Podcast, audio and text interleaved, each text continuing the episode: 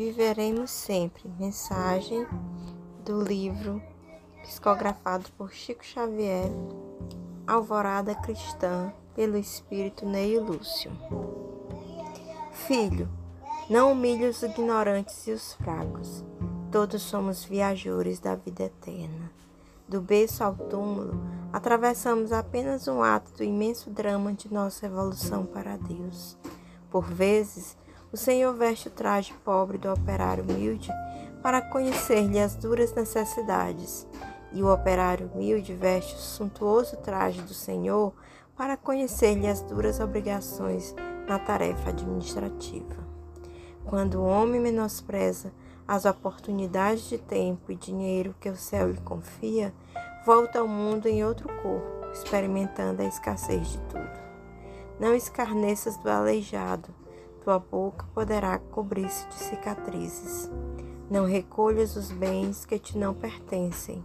Teus braços são suscetíveis de caírem paralíticos, sem que possas acariciar o que é teu provisoriamente. Não caminhes ao encontro do mal, porque o mal dispõe de recursos para surpreender-te, talvez com, com a perturbação e com a morte. Ajuda e passa adiante, expandindo o coração compassivo para com todas as dores e cheio de amor e perdão para todas as ofensas. Quando não puderes louvar, cala-te e espera, porque a língua viciada na definição dos defeitos alheios regressa ao mundo em plena mudez. Quem chega através de um berço risonho, na maioria dos casos, é alguém que torna ao campo da carne, a fim de restaurar-se e aprender. Assim como a flor se destina ao fruto que a alimenta, teu conhecimento deve produzir a bondade que constrói e santifica. Lembra-te de que longo é o caminho e que necessitaremos trocar de corpo na direção da vitória final, tantas vezes quantas foram precisas, até que a indispensabilidade da vestimenta física se desvaneça com as, com as encarnações sucessivas colheremos da sementeira que fizermos.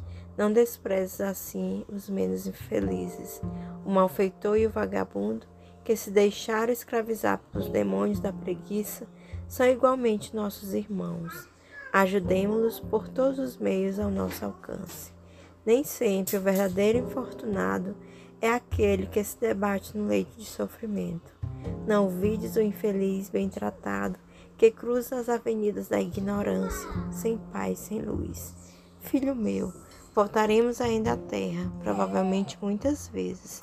O serviço de redenção assim o exige. Ama a todos, auxilia indistintamente, semeie o bem à margem de todas as estradas. Recorreremos ao amparo de muitos. É da lei do Senhor que não avancemos sem os braços fraternos uns dos outros. Prepara desde agora a colaboração de que necessitarás, a fim de prosseguirmos em paz, montanha acima.